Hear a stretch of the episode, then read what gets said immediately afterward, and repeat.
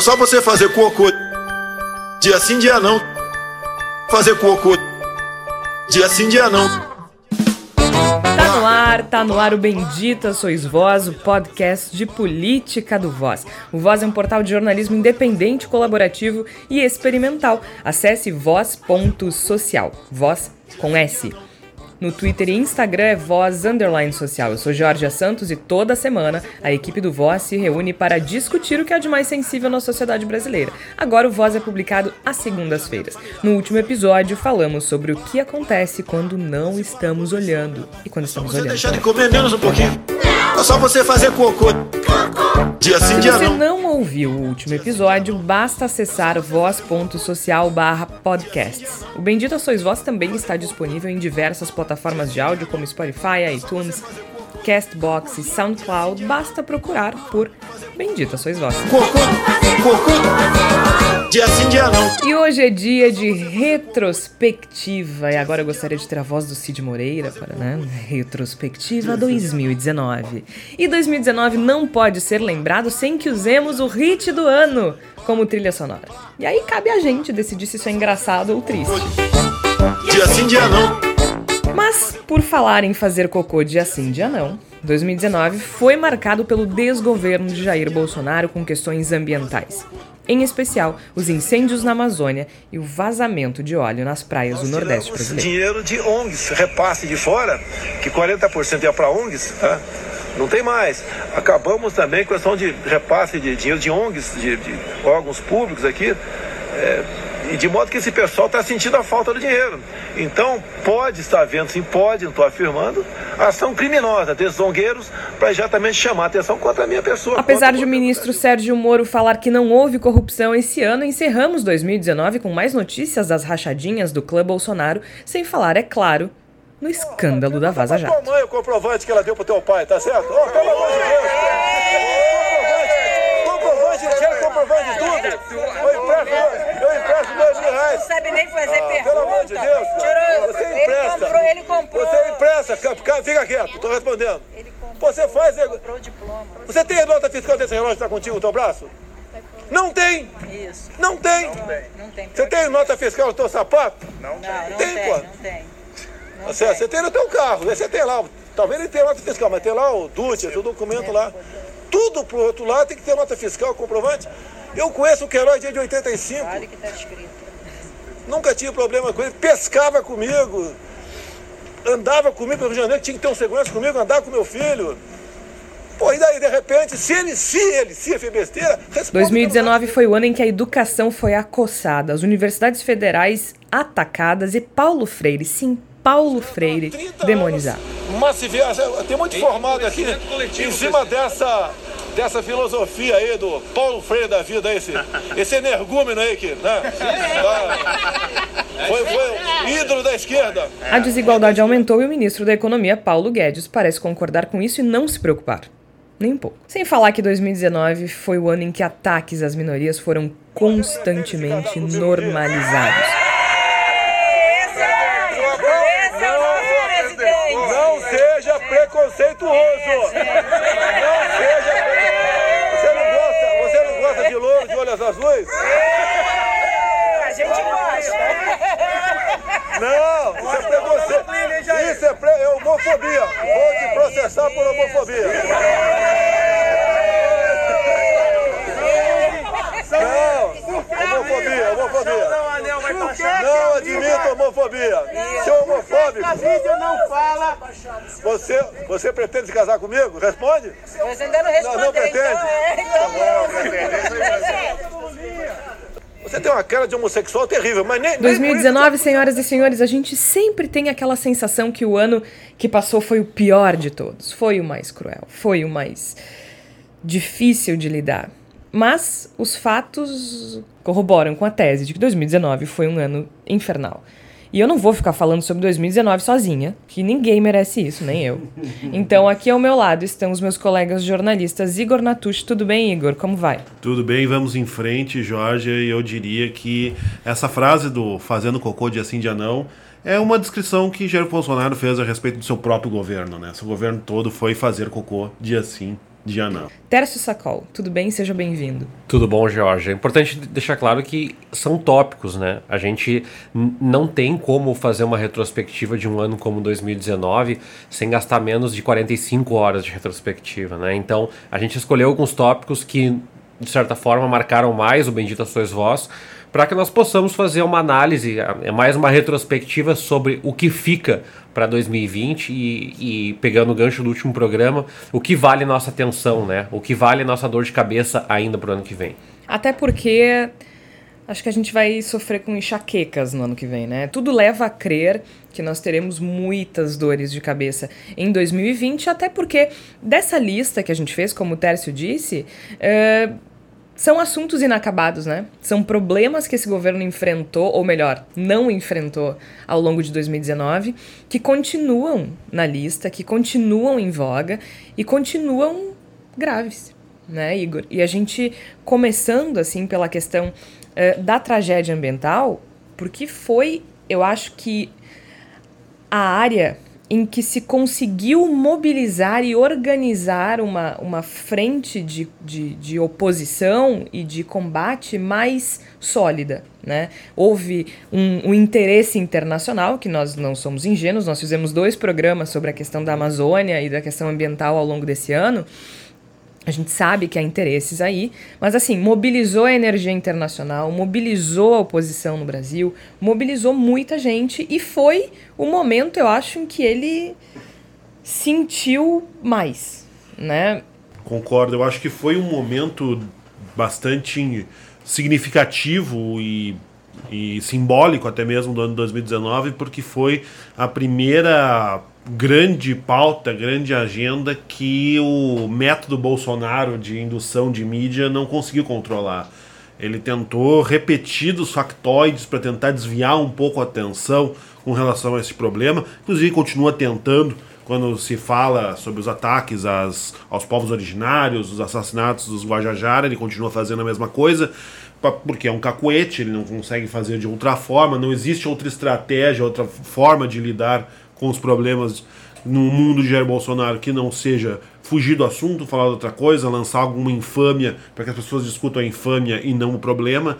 Mas no caso da, das queimadas da Amazônia especificamente não funcionou. Né? O, o interesse internacional pelo que estava acontecendo foi muito grande, foi muito pesado e as tentativas da, da presidência, do governo, de criar factoides que era um problema das ONGs, que as ONGs estavam incendiando tudo, que não era tão grave, que os, os dados que vinham sendo utilizados pelos cientistas envolvidos com a, com a fiscalização e com o monitoramento das queimadas na Amazônia eram falseados, eram exagerados. Tudo isso foi tentado e nada funcionou efetivamente no sentido de livrar a barra do Jair Bolsonaro e me parece que essa foi a grande derrota, por assim dizer, do ponto de vista argumentativo que a presidência e o próprio Bolsonaro encararam no ano 2019. Porque quando a gente pensa uh, na questão ambiental no Brasil, é um problema que tem muitas camadas, né?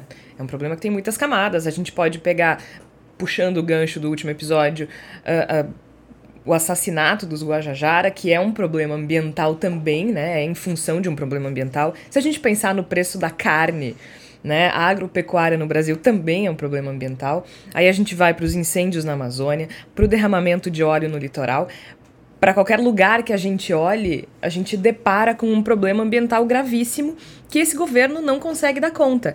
E mais do que isso, e aí eu acho que é, é pior do que não dar conta, é hostilizar, é ignorar e é dizer que não é um problema. Porque, percebam, quando a gente fala dos incêndios. No início, é, houve uma narrativa de tentar desmentir e, e, são as ONGs, não sei o quê.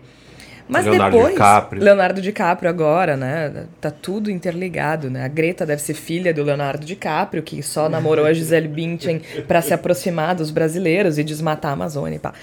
Uh, mas percebam que é, é, é um, não é uma coisa que se nega, é uma coisa que a narrativa do, do Bolsonaro com relação ao, ao meio ambiente é de retirar importância. Ele não diz. Sim, tem óleo, tem incêndio, mas isso não é problema. A narrativa é de retirar a importância desses temas. E aí, a, a trilha sonora que a gente escolheu para o episódio de hoje, que reflete bem o governo dele, a gente não pode esquecer que foi justamente uma resposta aos problemas na Amazônia. Né? No dia 10 de agosto de 2019, a gente publicou o episódio 28 do Bendita Sois Vós, quem quiser ouvir, que se chama A Narrativa do Desmatamento. E foi depois desse período, né, porque a gente discutiu a forma, justamente a forma como o governo do Bolsonaro lida com a questão do meio ambiente e que tem repercussões não apenas na questão da sustentabilidade, mas também na economia e na política internacional. A gente gravou esse episódio 28 depois da demissão do diretor do INPE, Ricardo Galvão. Lembrando que o Bolsonaro respondeu aos dados do Instituto Nacional de Pesquisas Espaciais que mostravam que o desmatamento da Amazônia tinha crescido 88%, ele respondeu dizendo que era o capitão motosserra. E foi depois que a gente gravou esse programa que veio é só fazer cocô dia, dia sim, dia não. Foi uma resposta ao problema do desmatamento. O, o Ricardo Galvão, que foi indicado a Nature como uma, uma pessoa de destaque para o ano de 2019. O Bolsonaro é um Midas ao contrário, né? Todo mundo que ele resolve confrontar aparentemente ganha notoriedade. Mas eu acho importante também destacar porque por que, que meio ambiente está na nossa pauta? É, não é só porque nós nos importamos com o meio ambiente, mas é porque meio ambiente é uma das poucas prerrogativas que não dizem respeito só ao Brasil. É, há um, todo um envolvimento que eu acho que tem um caráter de hipocrisia, mas não vamos entrar nessa discussão aqui, em, da economia mundial com a lógica da sustentabilidade, com a lógica da de onde vêm os produtos, de onde vêm as indústrias, de onde vêm as equipes, de onde vêm as lógicas de consumo que nós estamos uh, naturalizando. E eu queria reforçar uma matéria que é do jornal Folha de São Paulo, que é uma matéria de outubro, do dia 19 de outubro, governo Bolsonaro extinguiu comitês do plano de ação de incidentes com óleo. Então, essa reportagem fala que o plano de incidentes de poluição por óleo em água, que tinha sido instituído em 2013, Uh, ele foi extinto pelo governo Bolsonaro antes de acontecer toda essa tragédia. E que o Salles só ativou um plano de emergência mais de um mês depois da notícia do óleo ter chegado ao gabinete dele. O que, que quer dizer isso? Eles visitaram né, os é. locais em que o óleo havia sido derramado. O que quer dizer isso? Tanto parte da Amazônia como parte do óleo. Que o governo Bolsonaro se desespera por não ter a prerrogativa. Ele pode uh, mudar a economia do Brasil, e pouco há sobre impacto ainda na dinâmica do mercado internacional. Ele pode fazer políticas falaciosas, ele pode fazer perseguição a minorias, embora também isso já tenha tido um impacto internacional maior agora, mas no meio ambiente não diz respeito só ao Brasil.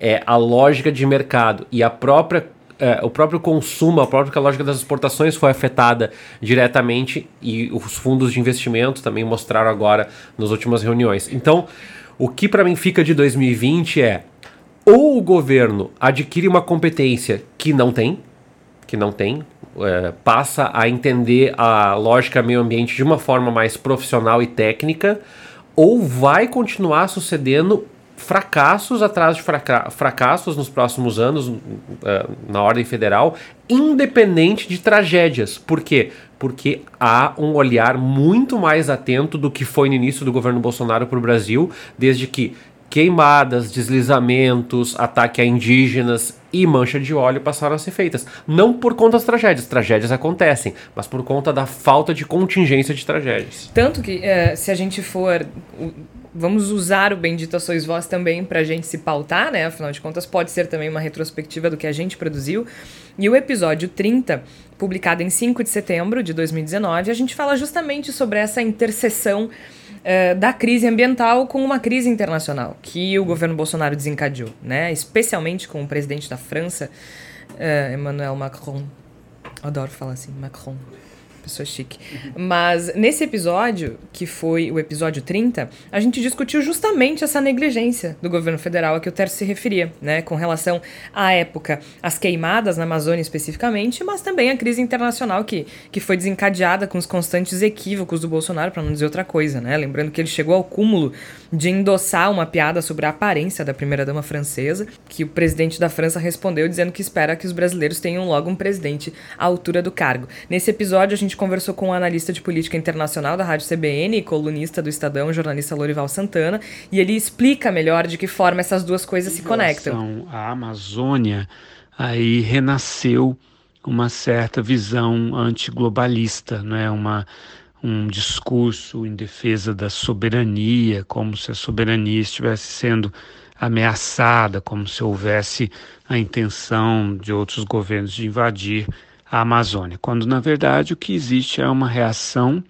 é, natural e que já ocorreu muitas outras vezes de repúdio ao desmatamento e às queimadas na Amazônia, né, por uma razão é, de que o, o a Amazônia é considerada um ativo, um, uma, uma reserva de produção de oxigênio que afeta o clima do mundo inteiro.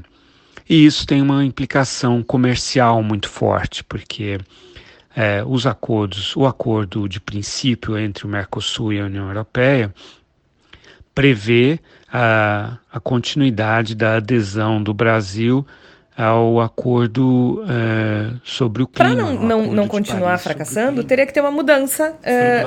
total e, e, uma mudança na forma como se enxerga o problema. De novo, eles não veem o meio ambiente como um problema. É, eu acho que esse é o ponto central. Para a gente ter qualquer espécie de melhoria, ínfima que seja, na situação que envolve o meio ambiente no Brasil, seria necessário encarar isso como um problema. E não é, o, não é a visão do governo. Tanto que, um, um, com todo o respeito, mas que aliás não é muito que merece, mas de qualquer maneira, um governo que tem um ministro como Ricardo Salles cuidando da questão ambiental, ele, ele demonstra claramente que, o, que, que vê o meio ambiente como, como recurso a ser extraído e não a ser preservado. E a prova, né, Igor, que a gente não está sendo aqui ideológico ou essencialmente ideológico, é que o Partido Novo afastou o Ricardo Salles dos seus quadros. O que, que significa isso? Significa que o Partido Novo é legal, é bacana? Não sei. Mas significa principalmente que há um indicativo de que, do ponto de vista empresarial, organizacional, a visão estratégica do Bolsonaro é um fracasso. E nós não queremos ser associados a uma figura patética como Ricardo Salles que no Ministério do Meio Ambiente. Que é, também tem uma questão envolvida, envolvida aí, né, Tércio, que é uma, uma certa simpatia pela ilegalidade que perpassa todas as ações e movimentos do governo Bolsonaro. Porque uma coisa é ele promover devastação ambiental para favorecer as pessoas que, que invadem áreas que não são da sua propriedade, são áreas federais, que provocam desmatamentos de maneira ilegal, aí favorecer essas pessoas que, que extraem madeira de uma maneira descontrolada e enfraquecer a FUNAI, isso é uma coisa. Outra coisa, o, é, outro interesse que não é levado em conta são das empresas que batalharam 5, 10, 15, 20 anos para conseguir os ISOs necessários para fazer exportação, para conseguir extrair esses produtos dentro de padrões considerados internacionalmente como adequados. Eu duvido que essas empresas achem interessante, achem adequado uh, receberem uma concorrência desleal de grupos que são criminosos e que são tratados com cafuné pelo governo Bolsonaro.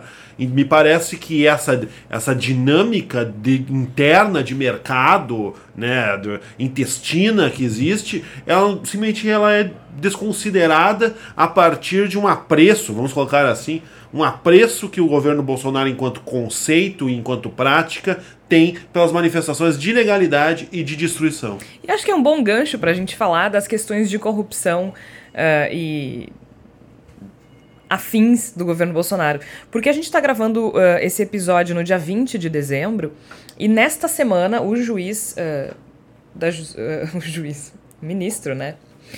O juiz da justiça maravilhoso. O ministro da Justiça, ex-juiz Sérgio Moro, disse que 2019 foi um ano muito bom para os brasileiros, pois foi um ano que não houve, em que não houve corrupção. Você veja.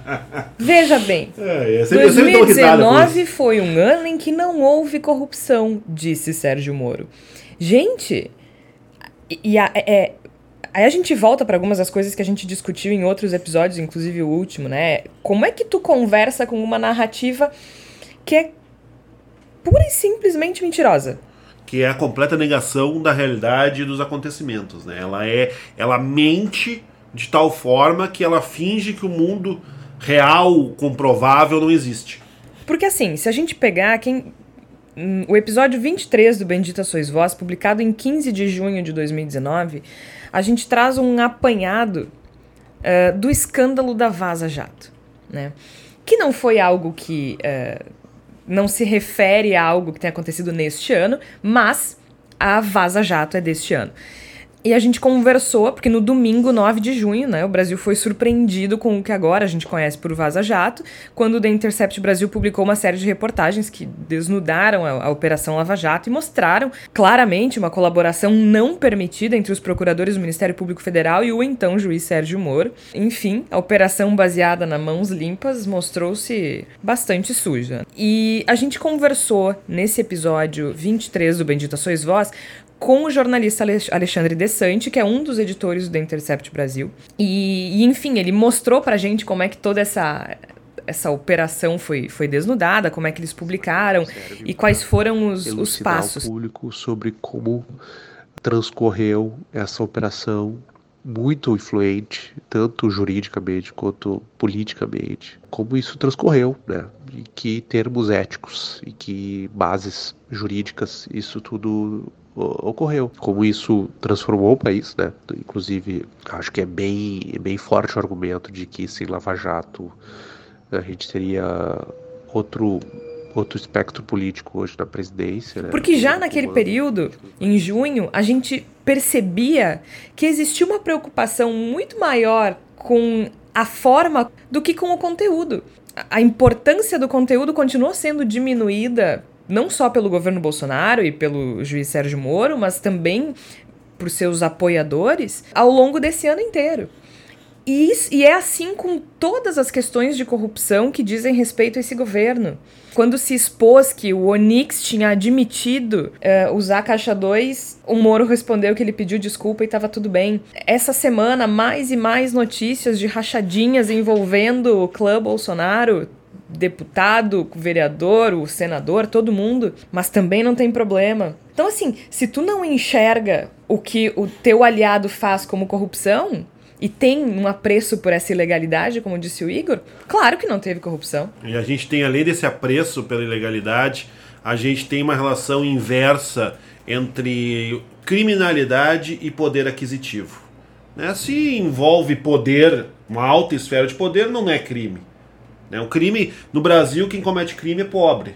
Quem comete crime é quem mora na, na, na favela, é quem é quem está desprestigiado. Esse crime tem que ser combatido. Inclusive, todo o foco da lei anticrime do, do Moro é no sentido de aumentar a punição, de, de punir mais e de ser mais severo com quem comete crime lá embaixo. Não, e é sempre, sempre que a gente pensar nas ações de segurança desse governo, elas são voltadas para coerção e punição. A gente falou uh, no último episódio, depois da aprovação né, do pacote anticrime, que não é anticrime.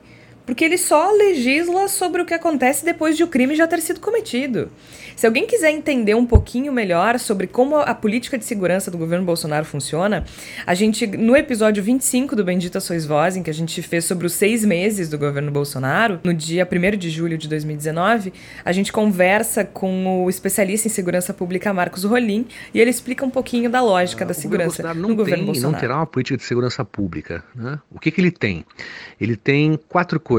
Um projeto de lei feito pelo ministro Sérgio Moro, que foi chamado de projeto de lei anticrime, né? Uh, esse nome funciona para divulgação, para o marketing, mas na prática a, a, proposta de o projeto de lei não tem uh, proposta efetiva uh, que possa resolver qualquer questão nessa área. A segunda coisa que o governo tem é uma nova legislação recente, né, que dobra a aposta repressiva contra o tráfico de drogas, né, e pensa em tratar usuários de drogas com internação involuntária. A terceira coisa que o governo tem, isso tem, isso tem muito assim a ver com, a, com o papel desempenhado pelo presidente da República, é um discurso em favor da violência policial e a promessa de eliminar qualquer tipo de responsabilização do policial ou do militar que matar suspeitos. Né?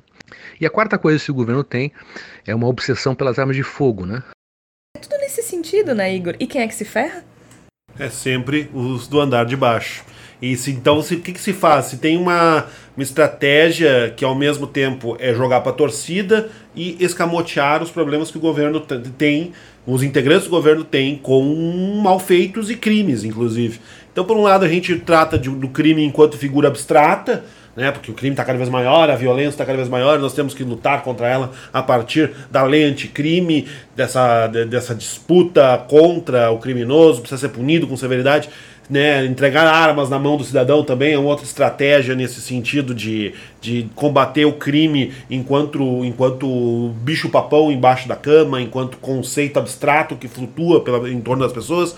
Mas aí o crime concreto, né, a, acusação de crime concreta, por exemplo, como as acusações gravíssimas que envolvem o filho do presidente Flávio Bolsonaro, a rachadinha que está muito bem caracterizada e vai ter que ser, ter um, um esforço extraordinário de defesa para descaracterizar essa questão, né, todos os indícios e números de que o ministro Sérgio Moro, enquanto era juiz, procedeu de maneira extremamente questionável no decorrer da Operação Lava Jato, e toda a Lava Jato, enquanto todo, acabou sendo forte, fortemente contaminada por questões políticas, por uma perseguição contra um determinado núcleo político.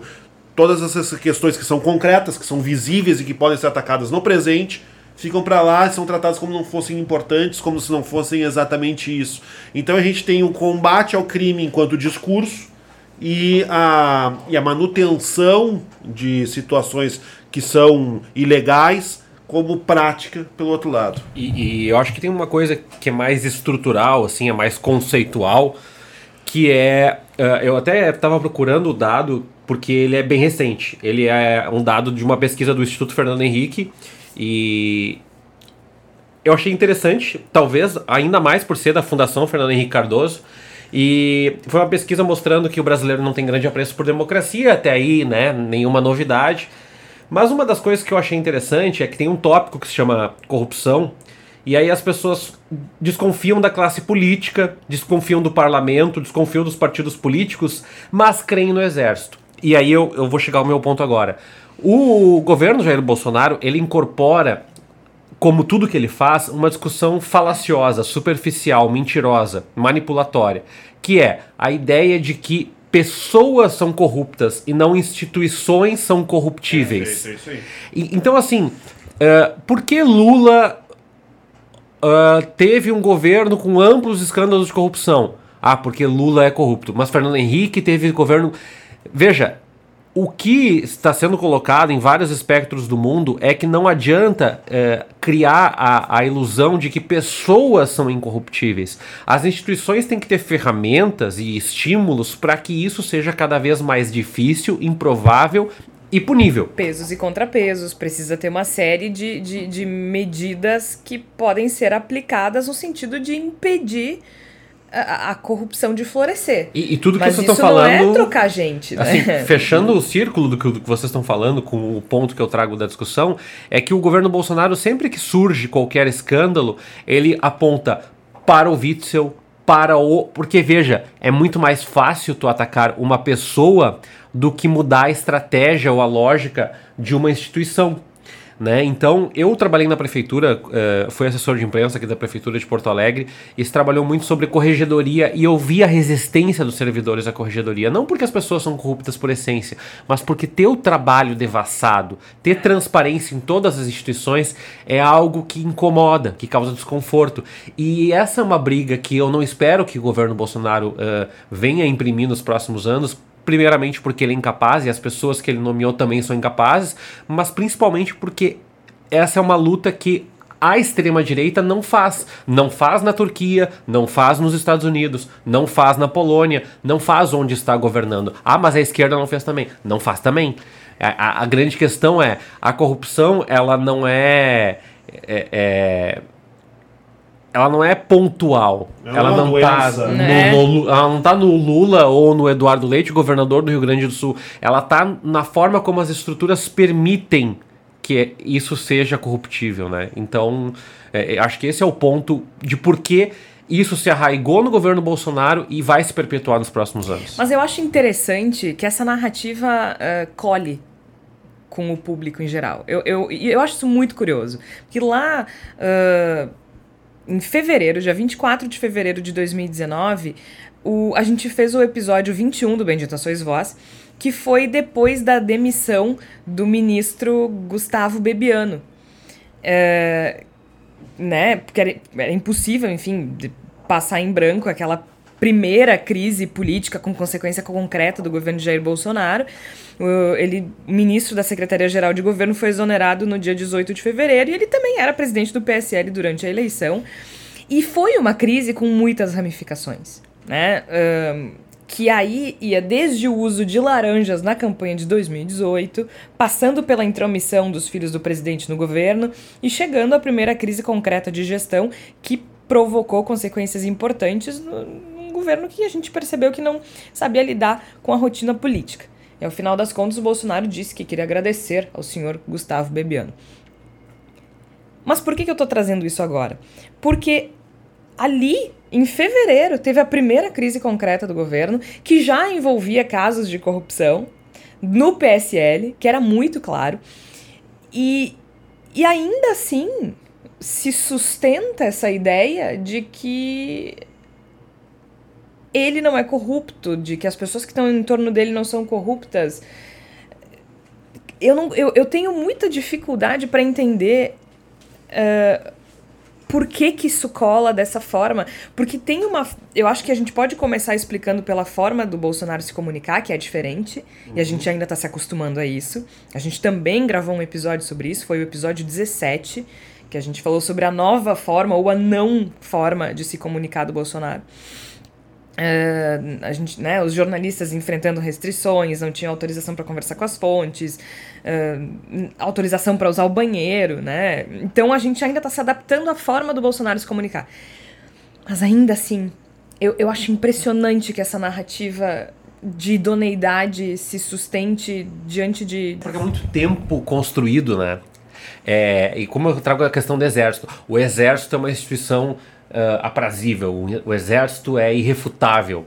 Não, isso é uma construção que herda da ditadura militar. Quantas pessoas os nossos ouvintes estão encontrando nos últimos dias dizendo assim, na ditadura militar, a corrupção, né?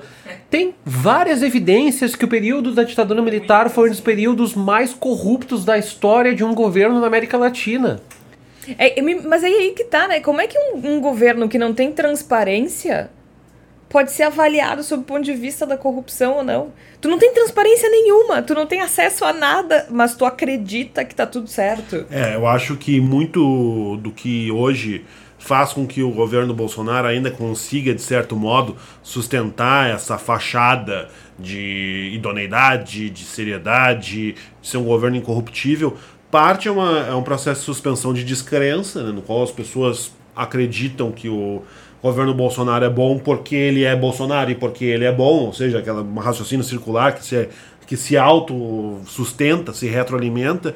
E parte, me parece, também ter uma, uma espécie de acordo silencioso entre, entre diferentes esferas que detêm poder no Brasil, de que tocar nesse vespeiro, de mexer nesse vespeiro, pode ser prejudicial para um país que ainda não conseguiu se recuperar, que vive uma situação terrível desde antes do impeachment de Dilma Rousseff, mas que se consolidou a partir dessa, deste trauma democrático, do qual hoje a gente vê claramente os efeitos, como a nossa, nossas estruturas, nossas instituições hum, sofreram muito e ainda estão feridas e ainda não conseguem reagir bem ao abalo que foi aquele processo uh, extremamente questionável do impeachment de Dilma Rousseff e me parece que diante desse trauma recente, muita gente não tem o interesse de, de disparar um outro processo semelhante.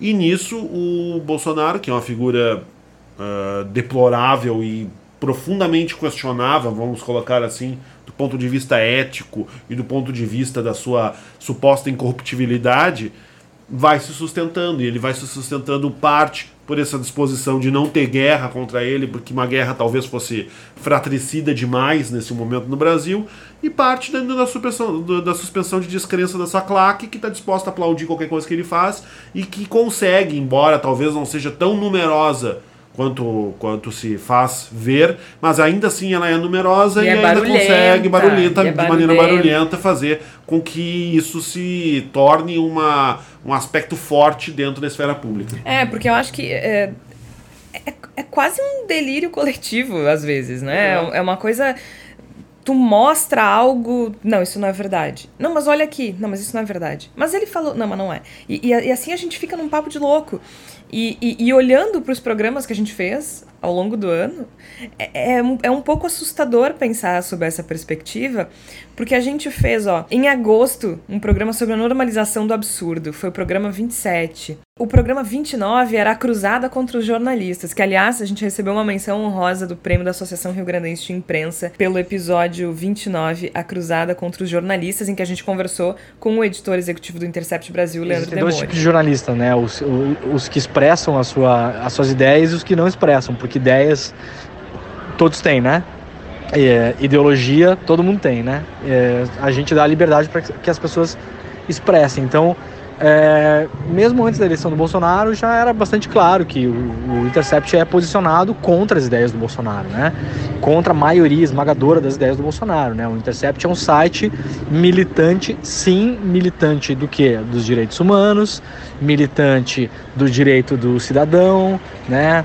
Militante é, da, do devido processo legal, né? A gente é um site militante dessas coisas, né? De princípios, né? Então, como o Bolsonaro vai contra a maioria desses princípios, então a gente aí depois o 31 é Crivella e Bolsonaro sem livros e sem pesquisa. A gente chegou num ponto em que a gente se sente sobrecarregado com essa normalização do absurdo, com essa com a naturalidade com que a gente trata uh, coisas que a gente não aceitaria tempos atrás de outras pessoas. É, é, é tão rotineira essa narrativa maluca que a gente meio que não sabe como lidar. E aí a gente chega num ponto em que a gente tem uh, o presidente da República e ministros falando que as universidades não servem para nada, que não se estuda nas universidades federais, que os estudantes das universidades federais são um bando de vagabundos, que, que as universidades cultivam maconha nas suas dependências e demonizando Paulo Freire, que é uma das figuras mais importantes do mundo quando o assunto é educação. Essa. Não só do Brasil. Essa já é uma, uma linha de frente muito clara, não apenas do, do governo de Jair Bolsonaro, mas de toda, de toda essa, essa cruzada, de todo, de todo essa, esse levante da, da, da extrema-direita reacionária ao redor do mundo, né? que é a desvalorização completa do conhecimento, é o enfrentamento de tudo que, que possa ser sistematizado, que possa ser estudado e que não se possa simplesmente inventar, né? E eu acho que nesse sentido o governo Bolsonaro ele está em completa sintonia com coisas que estão acontecendo em outros lugares do mundo e ele faz isso de uma maneira grotesca, evidentemente, mas que não é incoerente com o que a gente vê, sei lá, nos Estados Unidos, por exemplo, que a gente vê na Hungria, em várias partes da Europa. E parece que há uma, um movimento, um levante da ignorância que, que questiona tudo que é conhecimento como se o conhecimento fosse uma, uma forma de opressão, de, de tentativa de imposição de poder. E a gente vê muito isso, por exemplo, na, nas manifestações do ministro Weintraub, que não apenas comete essa sandice, essa insanidade, essa demência de dizer que se planta maconha na, nas universidades, como ele é convocado ao Congresso Nacional e ele sustenta isso, ele insiste nisso, dizendo que fez pesquisas na internet que demonstraram para ele que isso de fato acontece. Esse homem não entra em universidades, ele é o ministro da Educação, ele não, não tem poder de fazer, se ele acha que deve fazer isso, uma fiscalização nas universidades. E se ele sabe que de fato as universidades plantam maconha, por que não toma alguma atitude? Isso é prevaricação. É. A gente sabe que está acontecendo um crime numa, numa, num órgão federal, de, de esfera federal, e não toma atitudes quanto a isso, a não ser ficar gritando nas redes sociais esse isso, é tá tão, um crime. Esse homem é tão desequilibrado que ontem Uh, dia 19 de dezembro, ele publicou uma foto dele numa guilhotina, uh, dizendo o seguinte: abre aspas, fetiche da esquerda neste Natal. Ver Ventral preso, torturado e obrigado a usar um suéter vermelho como humilhação. Será que estou na Venezuela ou em Cuba? Ministro da Educação do Brasil. E, e pensar que a gente reclamava do Vélez. É Esse cara é a maior prova de que tudo sempre pode piorar. Mas eu acho importante, é, eu, eu sou professor universitário, para os ouvintes que estão chegando agora, então eu vivencio, eu sou estudante de universidade uh, pública também em nível de graduação. É, e eu acho legal trazer algumas percepções que eu tenho do meu dia a dia. E uma delas é, uh, para quem não sabe, a CNPq está mudando a sua política de distribuição de bolsas para 2021, focando menos na distribuição via universidades e mais via editais. O que, que isso significa na prática? Que o governo terá mais poder sobre as bolsas e as universidades menos. Os orçamentos foram contingenciados. O que, que significa isso na prática? Que as universidades decaem em estrutura, em pesquisa, em produção científica, em academicismo, em eventos. Outra coisa, o governo permitiu aumento de 20 para 40% da carga horária EAD. Ah, você é contra o EAD? De forma alguma. Sou conteudista EAD, inclusive. A grande questão é qual é o objetivo do governo com isso? É adequar a educação superior brasileira a parâmetros internacionais tecnológicos? Não. É esvaziar tecnicamente, é, intelectualmente as discussões. Por que isso? É isso Porque a universidade brasileira, sobretudo a universidade pública de qualidade e privada de qualidade, e aí eu excluo aqui os, os as multinacionais de ensino, que tem um propósito diferente, que a gente nem vai entrar no giz de valor aqui, que é o questionamento, a discussão, a tecnicidade, a cientificidade. Num curso é, como, mesmo na área de saúde, um curso de medicina numa universidade pública ou numa universidade particular de excelência, há uma discussão, deveria haver uma discussão sobre SUS, sobre políticas públicas. Num curso de enfermagem, há uma discussão sobre estrutura na saúde pública. Num curso de história, há uma discussão sobre qual é o ensino médio que formaria o cidadão e não apenas um professor, tecnicamente falando. E essa ideia de discutir e que muitos uh, partidários do Bolsonaro, robôs ou não, fazem nas redes sociais, de dizer assim: o que vale é o que é quantificável, o que é numérico, e ciências humanas e sociais aplicadas não valem, na contramão é, do que faz a Europa, por exemplo, e até os Estados Unidos, a Georgia pode falar com mais propriedade.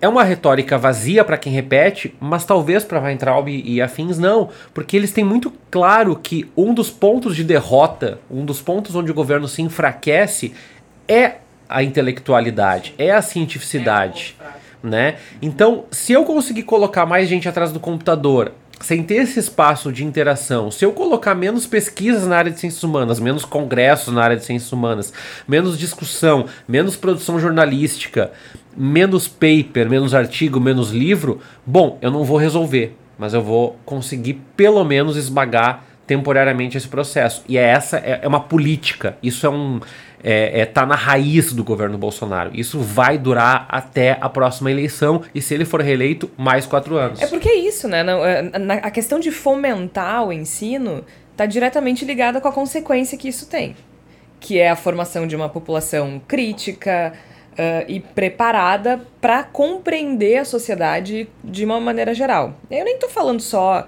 das ciências humanas, né? Mas eu estou falando de uma formação formal, tornar como hábito a pesquisa científica. Porque aquela coisa, a gente está num ponto em que no Brasil a gente discute fato com opinião. A gente responde aos fatos com uma opinião com naturalidade. A gente naturaliza isso. A gente naturaliza essa, essa, essa discussão que não existe. Se eu, se eu fiz uma pesquisa científica, eu tô te mostrando o dado tal, a tua resposta não pode ser não concordo. Essa é uma política de governo. Né? Esse enfraquecimento do, do, do, do, ensino, da intelectualidade, das universidades, como o Tércio bem disse, é uma política de governo e é uma política importante para um governo como o do Bolsonaro. Ele, porque eles não é uma frente que eles não conseguem eh, combater. Exato, e é por isso que eu reforço que ela não é uma política Uh, o Brasil não está inovando nessa política. Né? Se a gente puxa, por exemplo, para a Hungria, o Viktor Orbán conseguiu praticamente destruir a, as universidades daquele país. Né? A gente tem movimentações em outros lugares que apontam. Arábia Saudita, né? exatamente. Arábia Saudita, Mas então, olha né? os exemplos que a gente está falando. Então, é, é, é, é um dos pontos, um dos sustentáculos dessa lógica reacionária autoritária. autoritária que se impõe em alguns países e que tenta ir conquistando tudo, todos os lugares possíveis é da eliminação da produção do conhecimento sistematizado. Não pode existir isso porque esse é um ponto fraco desses, de, de, desses, dessas pessoas e é uma ferramenta de resistência. É uma, e é uma força muito grande. Exatamente, né? uma força muito perigosa para é eles. É muito perigosa. Tanto que, quais foram os exemplos que vocês deram agora para comparar a política de governo do Bolsonaro? Dois governos autoritários. Né? Isso me lembra, inclusive, o episódio 20, 36 do Bendita Sois Voz, em que a gente discute os novos modelos autoritários porque a gente pensa, não, mas só um pouquinho, o Bolsonaro foi eleito, sim, foi eleito e ocupa o cargo da presidência da República com toda a legitimidade que a eleição livre brasileira lhe confere. Mas a respeito significa... da manipulação nas redes sociais. Isso, sim. Né? Mas aí a gente pode entrar em várias camadas de, de, de, do quão, quão justas e livres são as eleições no Brasil. Aí a gente entra numa outra discussão. Mas ok, foi eleito. Um, o que não significa que ele não possa ser um presidente autoritário. E aí, quando a gente falou no, no, episódio 36 sobre os novos modelos autoritários, é justamente nesse caminho que a gente dizia. São presidentes eleitos democraticamente, né? Apesar do que a gente tem assistido na Bolívia, hoje é muito raro tu ter essa figura do, do exército ou de alguma força uh, miliciana ou policialesca ou alguma coisa nesse sentido tomar um governo à força. Hoje, os novos modelos autoritários se constroem com presidentes eleitos democraticamente que aos pouquinhos vão enfraquecendo as instituições. E é um processo que geralmente tem acontecido de dentro para fora, e o presidente do Brasil, Jair Bolsonaro, nem tão aos poucos assim, ele está se tornando um exemplo disso, na linha dos governos das Filipinas, da Turquia, da Rússia, da Hungria. Né? Uh, e, e, enfraquecer as universidades federais é um, uh, é um grande começo para a construção de um modelo autoritário. Porque eu acho que não existe uma ferramenta mais poderosa de resistência do que conhecimento, do, do né, do, do que. E é nem, nem sei se eu diria intelectualidade, mas do que conhecimento mesmo. Uhum. Né? Essa formação. Uh... ela, ela é a força que pode disparar muitas outras resistências. Né? Claro, né? porque se a gente pensar, desde o início do governo, o Bolsonaro ele se posiciona. Vamos, vamos pensar eh, contra quem ele se posiciona. E, e, no episódio 36 a gente faz isso. As universidades federais, uh, organizações ambientais, e aí governamentais e não governamentais, mas governamentais como o IBAMA, por exemplo, o, o INPE, contra a mídia, de maneira geral. Então tu tem uma demonização dos jornalistas e do jornalismo, que é uma outra força de resistência, né? Quem é que expõe o que um governo faz de errado?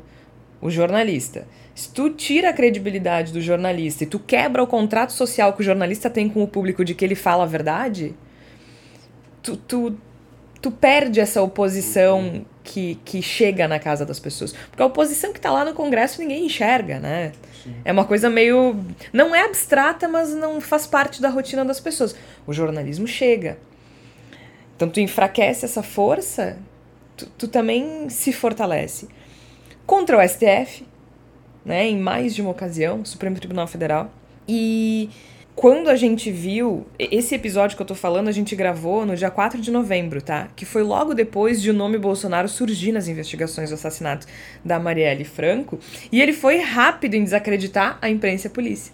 É uma política esse enfraquecimento das instituições, e aí a gente volta para a questão da corrupção rapidinho, né? Claro, como é que tu vai sustentar um governo limpo e transparente se tu enfraquece as instituições e tu dá poder para pessoas? N não existe. É, é, to, é, ele enfraquece todas as estruturas que podem ser, podem se opor a ele em algum momento. É, tu garante que a casa tá limpa, extinguindo o conceito de sujeira. Tu faz, é isso, tu, é isso. tu faz com que, bom, mas isso aqui não está errado, porque sempre foi assim, ou porque é assim que é bonito. Essa casa não está suja, não existe sujeira. E esse é um discurso que os ministros dele adotam em todos os aspectos. E aí agora eu quero conversar um pouquinho com o Tércio, que a gente vai um pouquinho para a economia. O ministro Paulo Guedes deu uma declaração nessa semana dizendo que não se preocupava com justiça social, né? Um, e a gente tem vários uh, números agora que foram uh, expostos ao longo dessa semana que passou, que a gente vê que a desigualdade aumentou, o emprego continua sendo um problema. O ministro Paulo Guedes muito preocupado com a reforma da Previdência. Explica pra gente de que forma se encaixa a economia nesse, nesse plano, nessa política de governo do Bolsonaro? O, o, Porque a narrativa é a mesma. É, o Igor né? fala uma coisa que é muito interessante. Tem vários núcleos, né? E, e, e o, o, econômico parece que é o que tenta mais se descolar. Inclusive, Exatamente. o Paulo Guedes tem uma aceitação bastante superior à, à, do Bolsonaro e a de outros ministros também. Primeiro, as pessoas dizem, ah, tu é Mas despeitado. né? Tu não é, tá despeitado, tu não reconhece. É, realmente foi um ano positivo do ponto de vista da diminuição do desemprego, mas eu acho que as pessoas, a gente precisa olhar isso com alguma cautela. Primeiro, Depende do viés, do óculos que tu coloca para olhar os, os, os, ciclos de desenvolvimento econômico, essa recuperação ela é herdada do governo Michel Temer. Esse é o primeiro ponto. O segundo ponto, qual é a qualidade do emprego que nós estamos gerando no Brasil? A que custo? A carteira verde-amarela que será gerada precarizará ainda mais as relações? De novo, a retórica de Jair Bolsonaro, ele já falou isso em várias oportunidades, basta a gente buscar na internet é de que melhor ter trabalho do que não ter nada. Só que é uma retórica falaciosa. É melhor ter trabalho com alguma segurança estatal. Essa retórica desprovida de, de discussão social ou sociológica, que é temos que deixar o mercado se autorregular, e que já tem vários indicativos europeus aí, americanos, dizendo que isso não se resolve, é, é uma retórica que o Paulo Guedes traz nesse discurso, dizendo: olha, nós não vamos intervir o, o nosso papel aqui é fazer o Estado crescer. No, no melhor é, modelo ditadura militar, né? De deixar o bolo crescer e, e depois ele, ele, ele dividir. E na realidade a grande questão que me parece nessa discussão, nessa, nessa lógica, é que o discurso econômico meritocrático ele é muito fácil de colar principalmente porque as pessoas que estão acima de outras, e sempre há pessoas que estão acima de outras, elas se justificam. É, é, é interessante olhar hoje, tem muita piada disso na internet, não deixa de ser real. Quantas pessoas vocês encontram na rua que, ah, não pode taxar fortunas, porque imagina, amigo. amigo, dois mil reais por mês não é fortuna. É isso, né? né? É, é um, é, me parece que as pessoas não, não conseguem uh, se enxergar como uh, parte. Como parte disso, né? A gente fez o episódio 32 do Bendita Sois Vós, foi sobre a precarização do trabalho. A gente conversou com a Ludmila Bilho, a doutora em Ciências Sociais, e ela é autora do livro Sem Maquiagem, o trabalho de um milhão de revendedoras de cosméticos da Boitempo Editorial. Nossa, vem da vitória desse discurso de que não há, não há o que fazer, o mundo é competitivo e a gente tem que promover a competitividade e a gente está falando de seres humanos e mais, nós estamos criando uma falsa ideia de que isso gera emprego e não gera, né? Só gera lucro. É, no fundo é isso que está em jogo. Segundo o IPEA, praticamente todas as novas vagas com carteira de trabalho assinada geradas em 2019 possuem uma remuneração máxima de até dois salários mínimos. Então, assim, a gente está falando de R$ 1.600, 1.700 reais. E, e de, novo, né, pegando uma lógica Schumpeter de, de inovação na economia, o Brasil tem agregado pouco valor. Porque a retórica mais ortodoxa ultra-ortodoxa é, do Paulo Guedes é que o Brasil deve apostar no que efetivamente é bom e para ele commodities, né? Que é uma lógica um pouco diferente do Ciro, de algumas linhas mais liberais que entendem que o Brasil deve sim encaminhar setores mais competitivos. Por que, que não é? Os commodities são competitivas? São absurdamente competitivas, mas têm baixo valor agregado e são reféns de oscilações de mercado. O que, que isso significa? Significa, em última instância, que o Brasil assume a condição de um país primário, Sim, é de produção primária, e de que vai trabalhar seus serviços e tecnologia em cima da produção primária. Aceita a sua condição. O nosso ouvinte pode estar dizendo, ah, mas eu concordo. Ok, a grande discussão aqui é o quanto o governo pode, e a minha percepção aqui, agora falando de opinião, é que pode e deve trabalhar mais na reparação de injustiças sociais isso não sou eu que estou falando. O livro da Laura coloca isso muito bem, a valsa brasileira. É, livros como Tomás Piketty, a despeito da metodologia que eu sei que há críticas, e tantos outros economistas, o próprio prêmio Nobel de Economia que foi dado para economistas de verve liberal que, falem, que falam sobre como estimular políticas que minorem a desigualdade. Então, de novo, esse é um discurso suportado e os mais pobres são estão entre os que mais rejeitam Jair Bolsonaro, né, segundo as últimas pesquisas de opinião. Então essa discussão toda, eu acho que ela, cai, uh, ela cabe muito na, no que a gente vinha falando sobre educação, sobre corrupção, que é a bravata ela convence, convence algumas pessoas e essas pessoas elas passam a se radicalizar no discurso. Eu conheço pessoas, inclusive na minha família, que abraçaram de forma muito forte esse discurso meritocrático. Então, se a pessoa está trabalhando com dois salários mínimos, ela não trabalhou o suficiente. E é uma lógica é, de Paulo Guedes, assim, olha. E percebam, como ele recua e como nós da imprensa não estamos acompanhando os recuos da maneira devida. Olha, a inflação talvez não seja a que eu tinha previsto. O crescimento só será. A reforma da Previdência não terá impacto imediato. Poxa, ele está refutando todas as declarações que ele dá semanas, meses depois, e nós estamos tratando isso com naturalidade. Por quê? Porque em grande parte a agenda Paulo Guedes é a agenda Estado de São Paulo, é a agenda Folha de São Paulo, é a agenda O Globo. E aí, muitas vezes, quem mais deveria estar, tá, no mínimo, questionando, colocando em evidência a discussão, está abraçando de forma cega. Né? É isso. É só eu quero fazer uma correção. O Paulo Guedes disse, ele não disse que não está preocupado com a justiça social. Ele disse que não olhe para nós procurando o fim da desigualdade social. Ele estava se referindo aos, aos, programas sociais, que segundo ele virão, mas até agora não tem absolutamente nenhum, uh, nenhuma sinalização além do, da continuidade do Bolsa Família.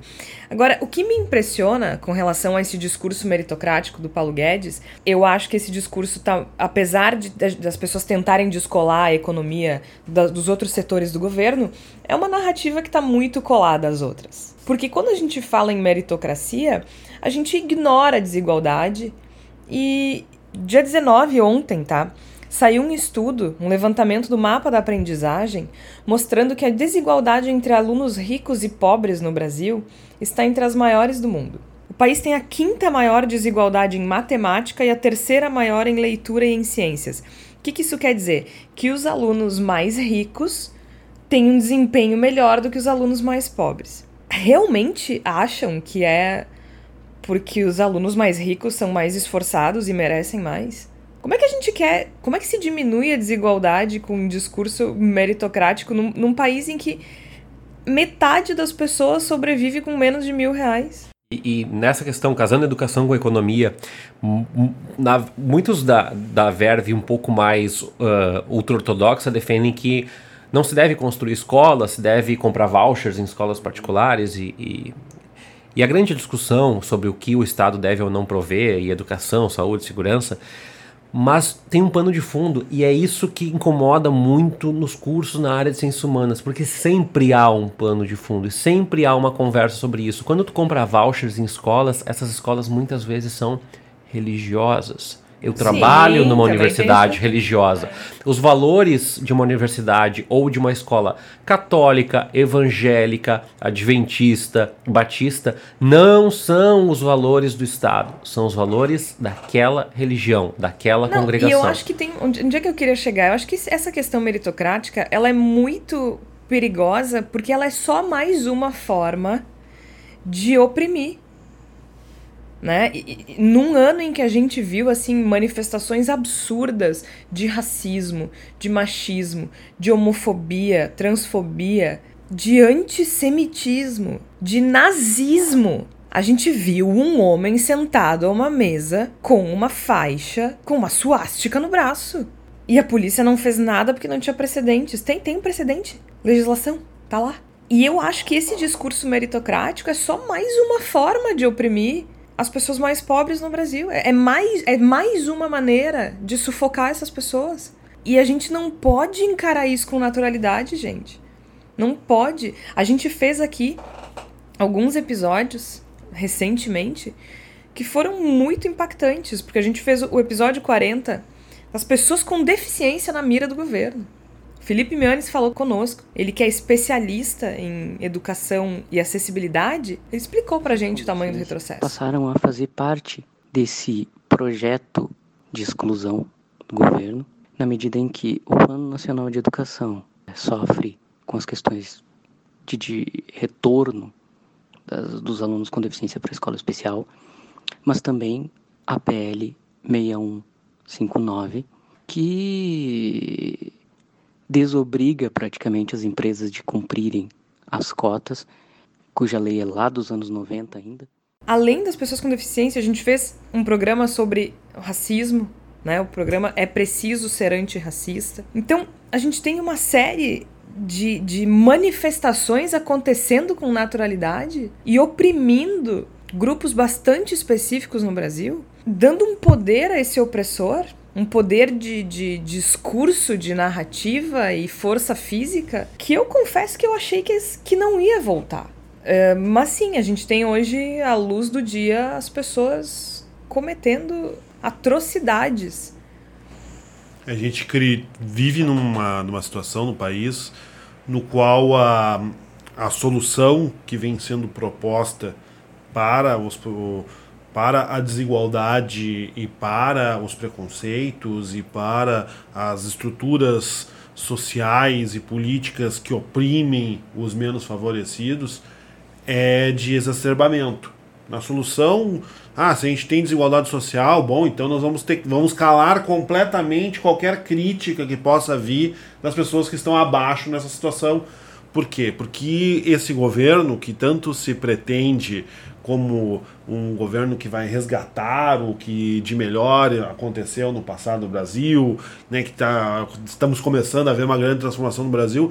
Ele é um governo que tem como grande pano de fundo, como grande objetivo, a, a reconstrução e consolidação de, de esferas que são absolutamente exploratórias e opressivas a quem está por baixo. É isso. É isso. O governo, o governo se presta a isso ele incentiva isso e ele cria uma, uma lógica discursiva na, no, na qual a, a culpa da opressão é dos oprimidos.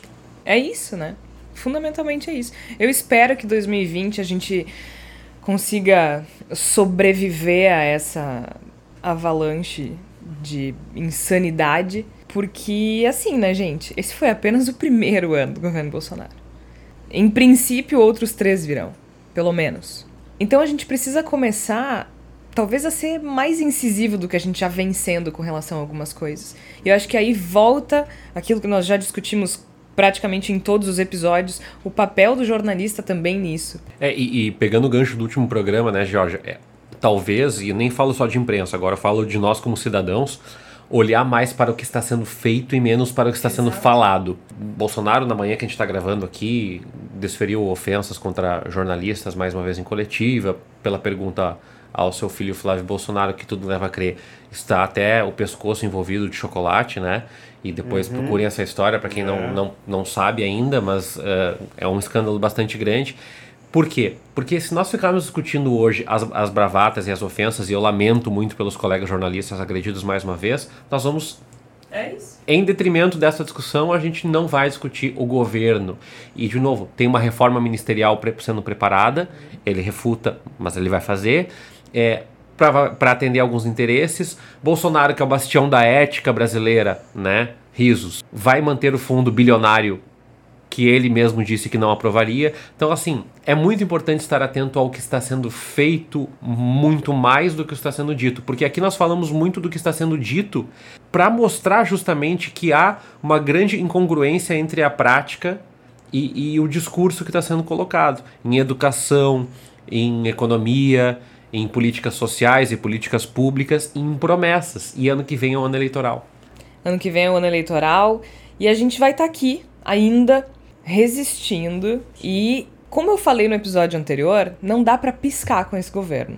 E aqui vai estar tá, alguém vai estar tá sempre com os olhos abertos aqui no Voz, porque a gente tá a gente compreende a importância de se produzir um jornalismo com qualidade, especialmente num momento em que é uma profissão, uma, um ofício tão desacreditado. Acho que quanto mais desacreditado, mais importante ele se torna. E a gente precisa fazer isso. É, e eu acho que esse ano que está nascendo, esse ano 2020, ele cada vez mais é um ano no qual né, o jornalismo ele vai deixando de ser uma simples profissão e vai virando uma profissão de fé. Porque a gente tem uma.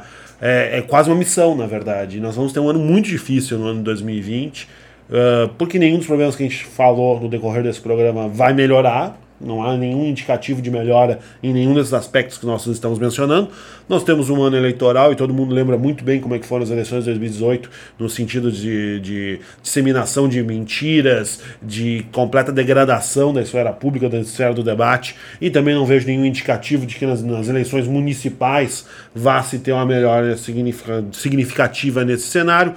É um ano no qual, pelo menos de início, o ex-presidente Lula segue livre, segue solto, segue podendo falar, podendo interferir na esfera política e gerar antagonismos que vão ser, querendo ou não, positivamente ou não, ainda mais exacerbados. Então a gente tem um ano no qual a, a tendência é que essa panela de pressão ela a, se intensifique ao invés de ter qualquer tipo de alívio. E aí a nossa função enquanto jornalistas é tentar ao máximo oferecer subsídios e, e se manter como uma das frentes que valoriza o fato, que valoriza o conhecimento e que está disposta a cumprir seu papel de fiscalizador das instituições. É difícil? É bem difícil. A gente, muita coisa a gente não sabe ainda como tem que fazer, muita coisa a gente não sabe bem como fazer, mas a gente vai ter que aprender fazendo e nós vamos ter que seguir em frente porque não tem, não tem tempo para respirar, não tem tempo para piscar e mais do que nunca o Brasil precisa que a gente esteja, esteja capaz de cumprir esse papel. É o jeito. Antes de a gente se despedir, a Flávia Cunha hoje traz a palavra da salvação. Como ela não pôde gravar conosco, ela mandou a palavra da salvação. É contigo, Flávia.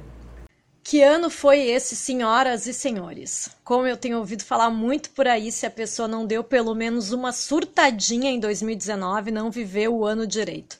Eu tenho certeza que vocês, ao longo do episódio, já destacaram muita coisa desses últimos 12 meses e certamente tocaram bastante no nome do Bolsonaro.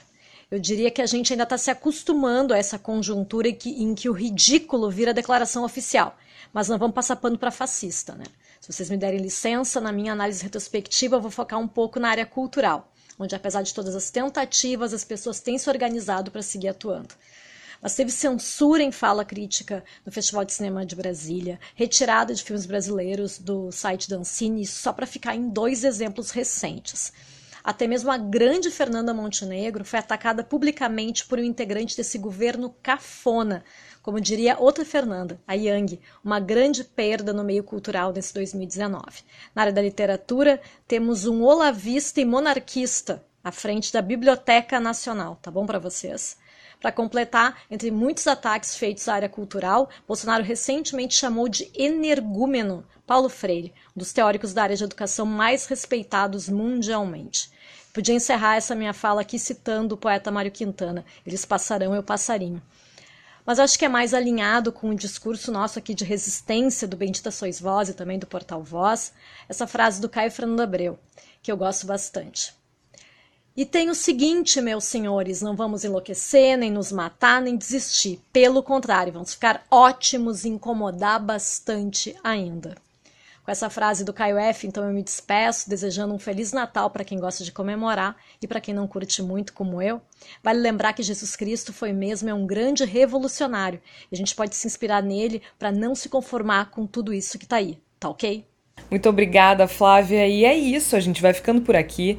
Nós vamos tirar umas curtas férias. Nós esse será o esse é o último episódio do Bendita Sois Vós no ano de 2019. Eu espero que vocês tenham gostado e que continuem acompanhando o nosso trabalho a partir de 2020. Nós voltamos no dia 13 de janeiro e voltamos com novidades. Além do Bendita Sois Vós, agora tem filhinhos que serão apresentados nos próximos meses a vocês.